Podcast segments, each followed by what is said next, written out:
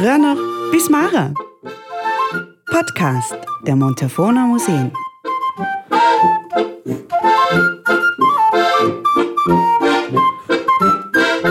Ja, vielleicht kurz äh, zum Beginn die Rahmenbedingungen.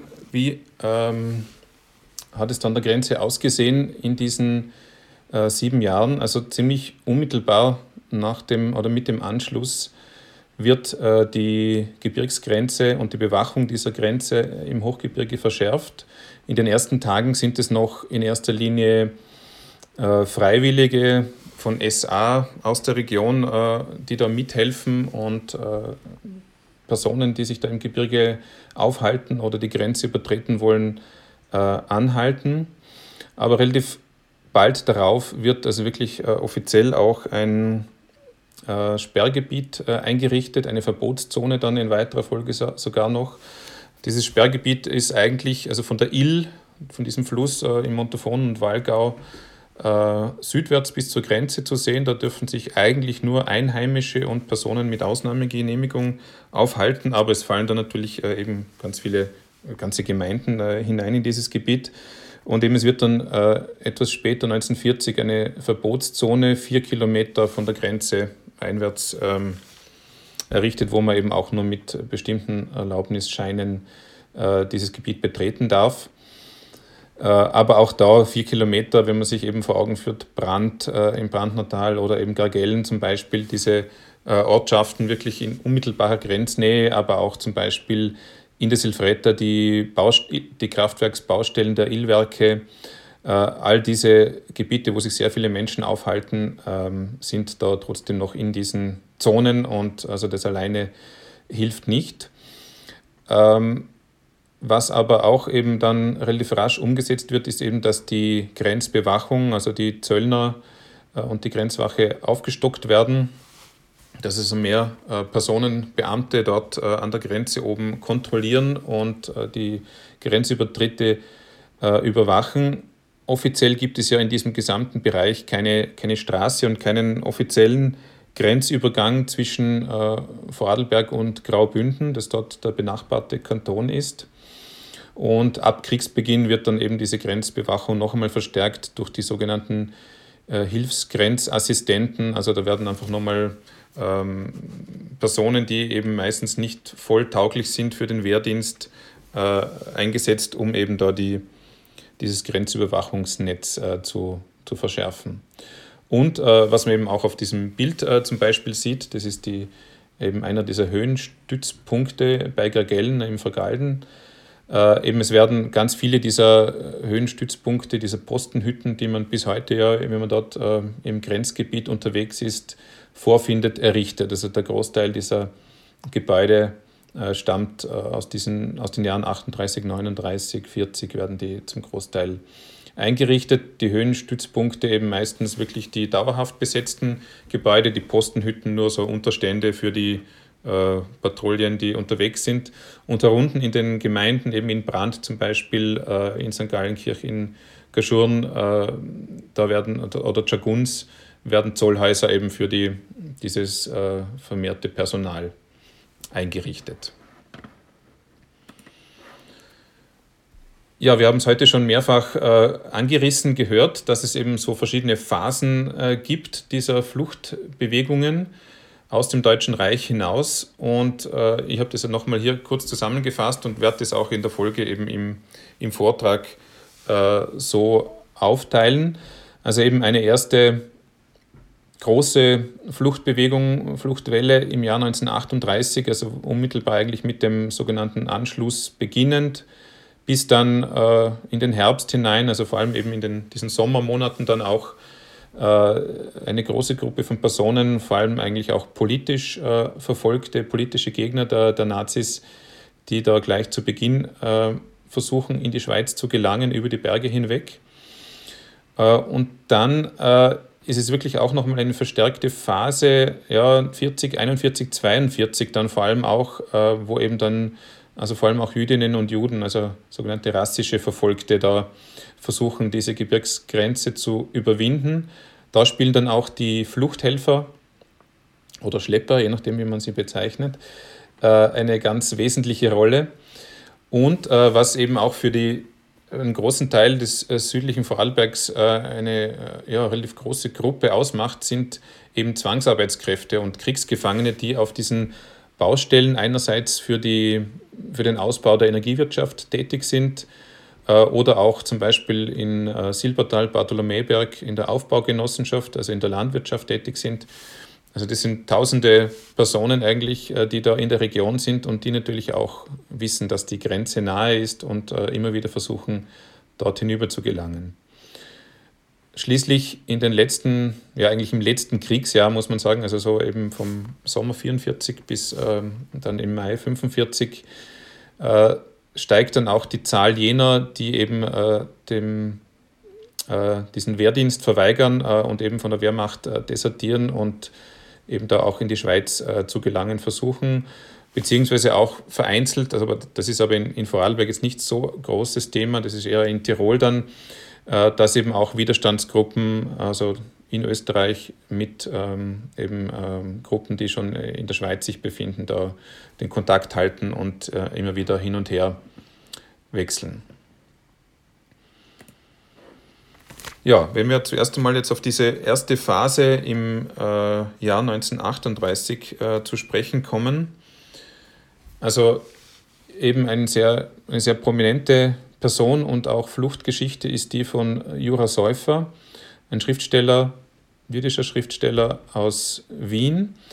Er versucht wirklich am Tag nach dem Anschluss, äh, am 13. März, nachdem er eben mit seinem Freund Hugo Ebner mit dem Zug äh, von Wien äh, nach Bludenz und weiter nach Schrunz gefahren ist, äh, nach Gagellen zu gehen und von dort eben mit den Skiern über die Grenze in die Schweiz zu gelangen. Sie haben keine Pässe dabei, also haben auch keine Pässe, weil sie vor kurzem noch inhaftiert gewesen waren und müssen dann einfach eben sich als Bergsteiger oder eben Skitouristen ausgeben und weil eben Hugo Ebner im Vorjahr in Gregellen gewesen war, kennt er die Gegend und macht eben diesen Vorschlag, dass sie da hinüber gelangen, aber sie werden nach Gagellen oder hinterhalb, oberhalb von Gagellen äh, aufgegriffen von der Gendarmerie, also in dem Fall nicht von der Grenzwache, und äh, festgehalten. Und einer der, ähm, dieser Gendarmen ist eben da sehr übereifrig und identifiziert eben eine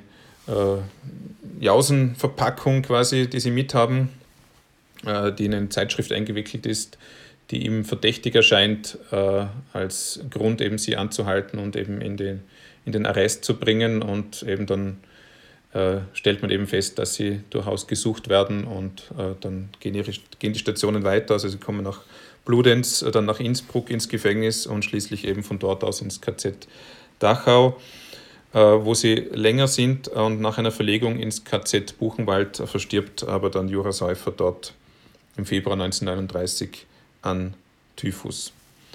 Äh, Im Sommer ist dann auch zum Beispiel ähm, einer aus der Führungsriege des Republikanischen Schutzbundes, Franz Weinreb, Frank Venry, wie er sich später äh, nennt.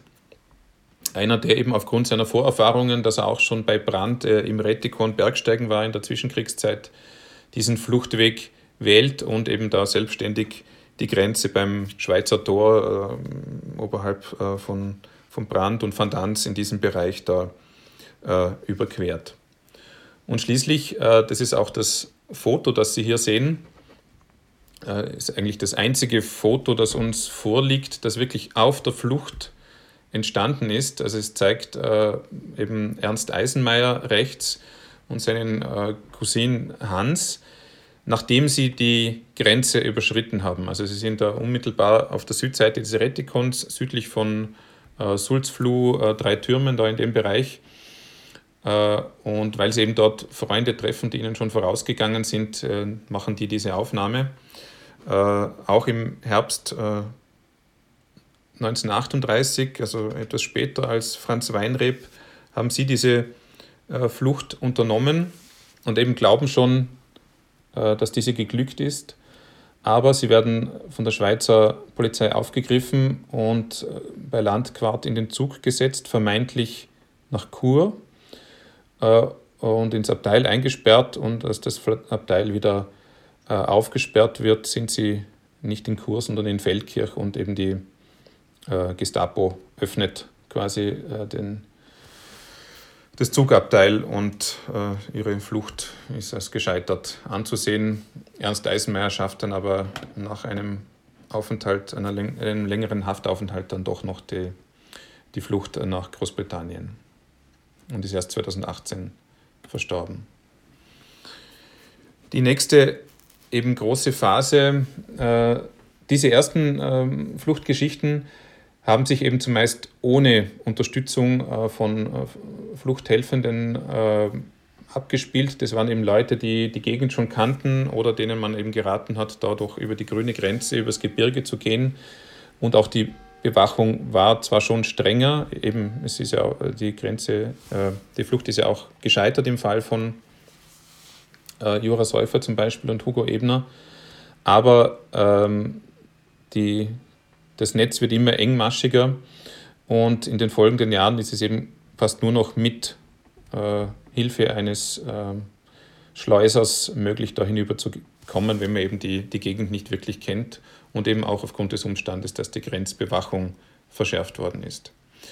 Äh, eine der bekanntesten Personen, die sich da im Montafon oder überhaupt äh, im gesamten Bereich dieser Gebirgsgrenze als Fluchthelfer betätigt, äh, ist Meinrad Johan, der da auf dem Bild äh, links zu sehen ist. Also laut einem Polizei- äh, oder schon am RI-Protokoll von 1945 hat er mindestens 42 Jüdinnen und Juden über die Grenze verholfen.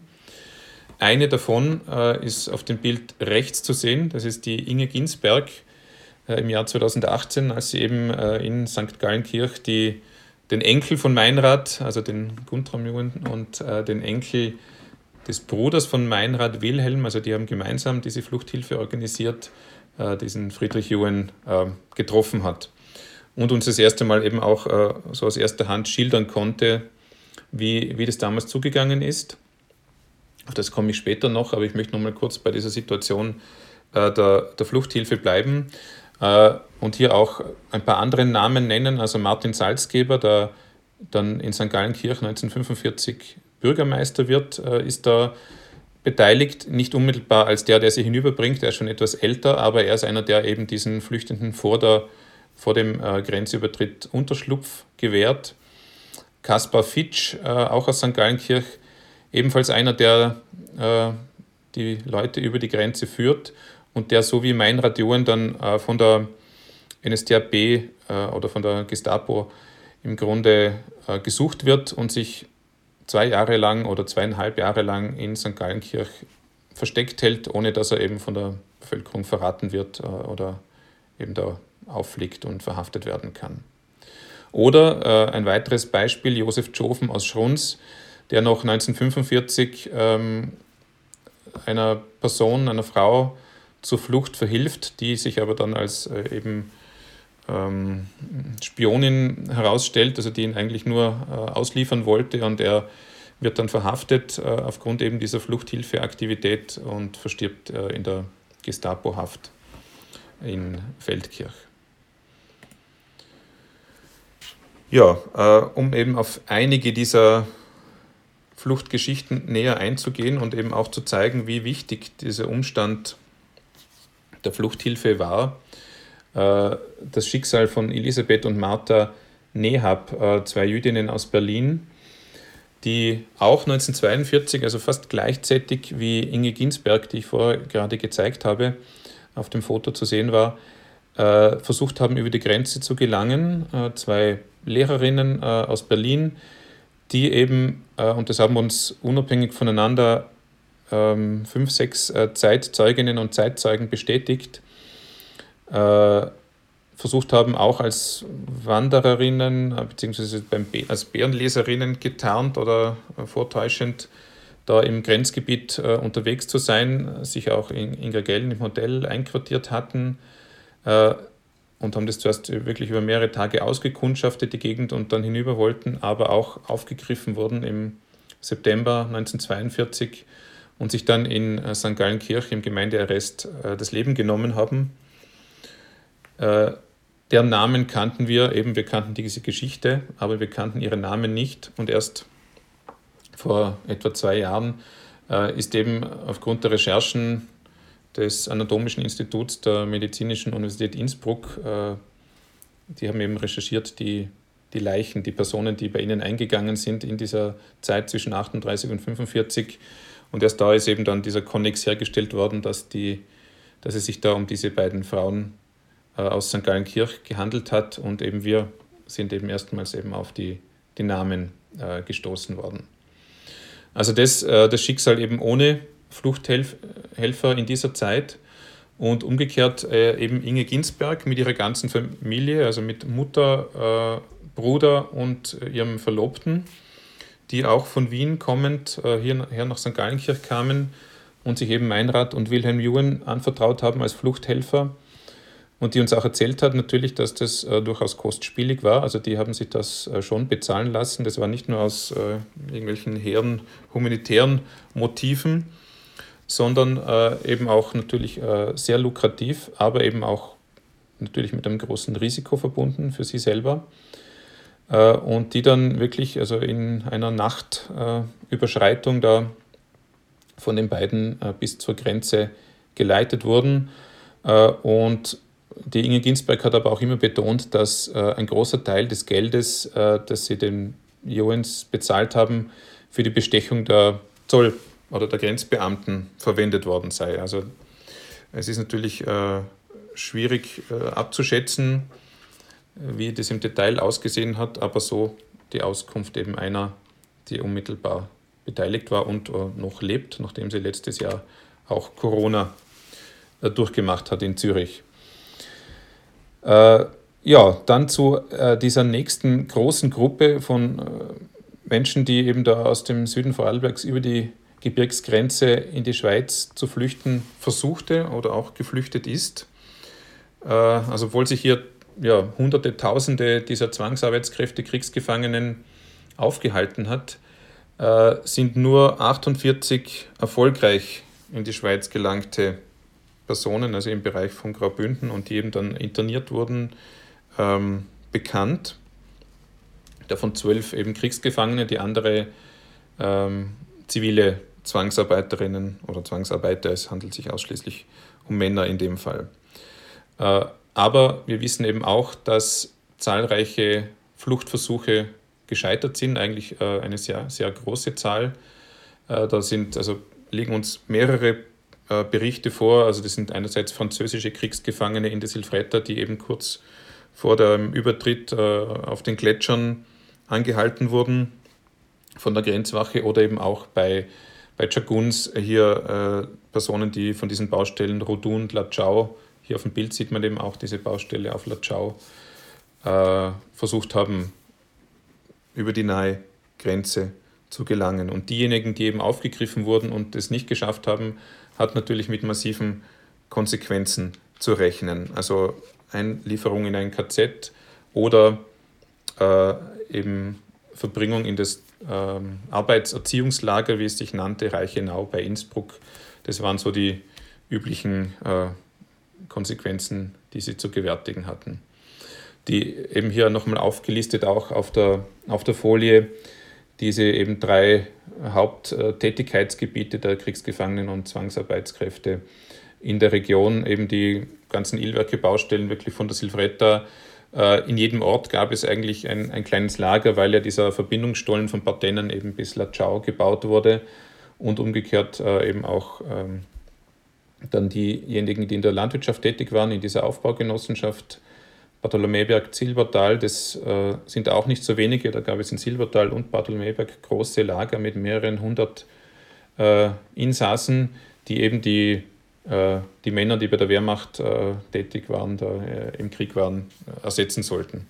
Oder eben auch bei Loryns zum Beispiel und auch natürlich äh, im Bereich von Bludenz äh, die, die Industrie, eben zum Beispiel eben das Zementwerk in Lorenz äh, als ja, kriegswichtiger Betrieb. Der Beton für diese Kraftwerksbaustellen kam eben größtenteils und auch für andere äh, viele Baustellen eben kam aus diesem Zementwerk in Lorenz.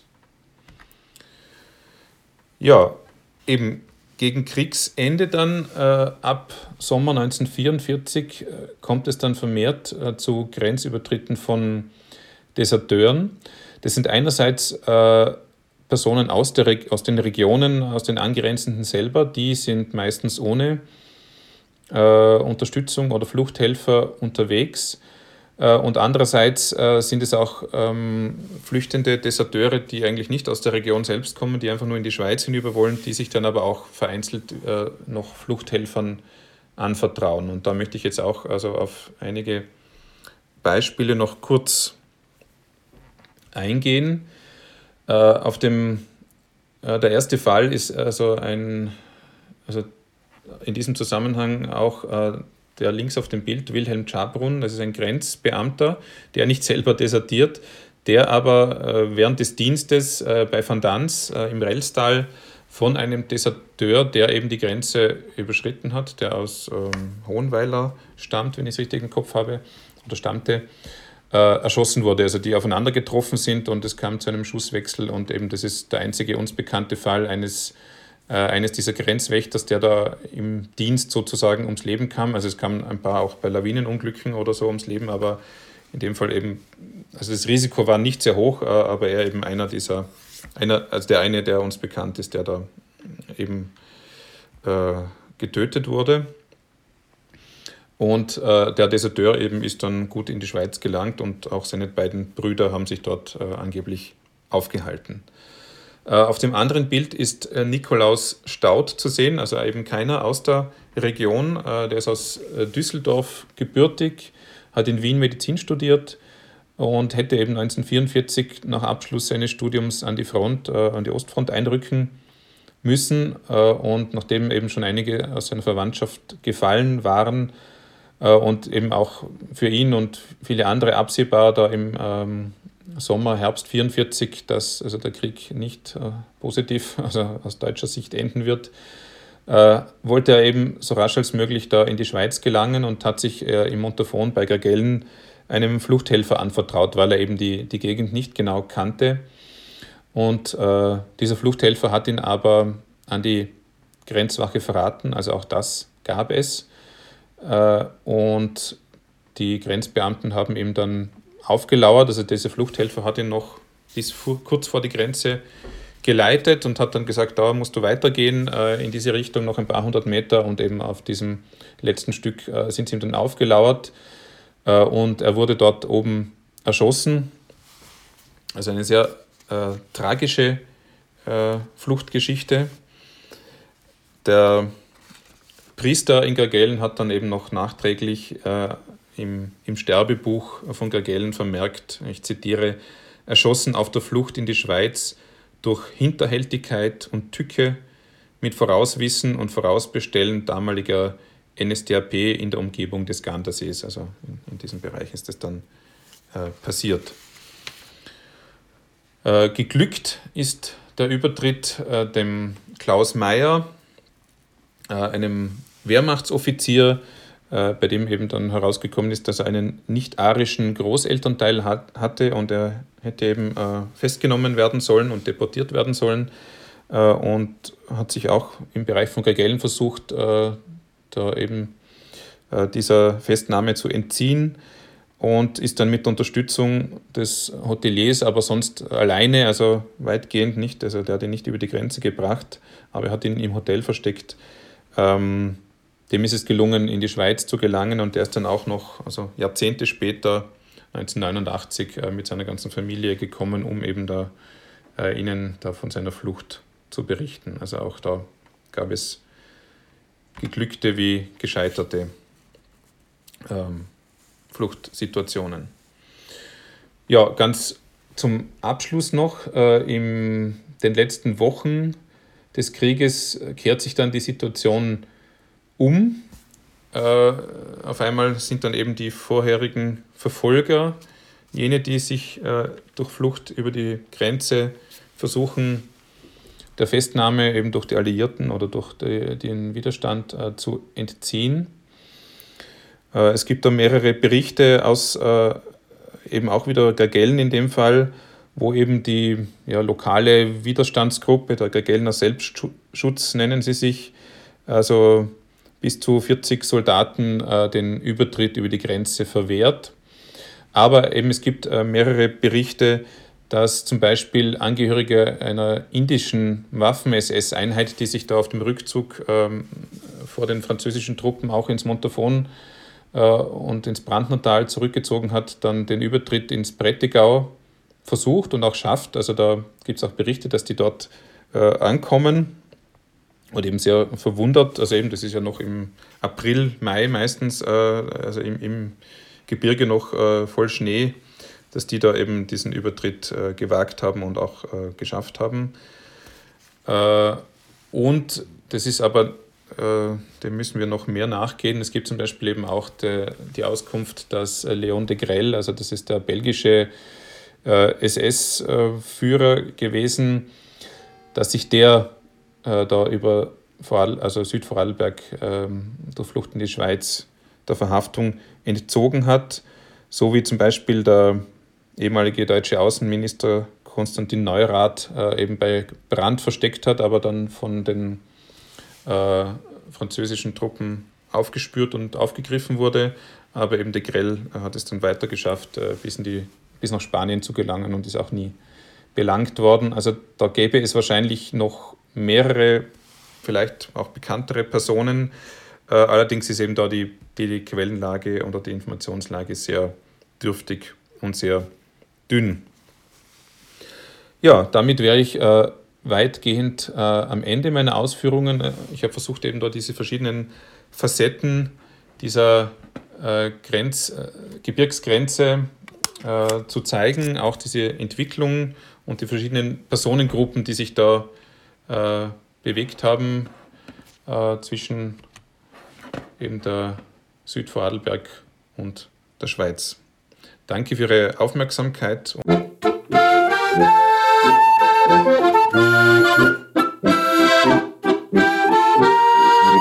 Von früher noch bis Mara.